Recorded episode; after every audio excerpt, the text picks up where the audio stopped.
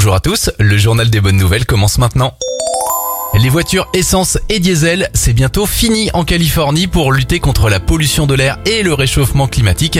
Le gouverneur de Californie a décidé qu'à partir de 2035, seuls les véhicules électriques hybrides ou à hydrogène pourront circuler dans son état.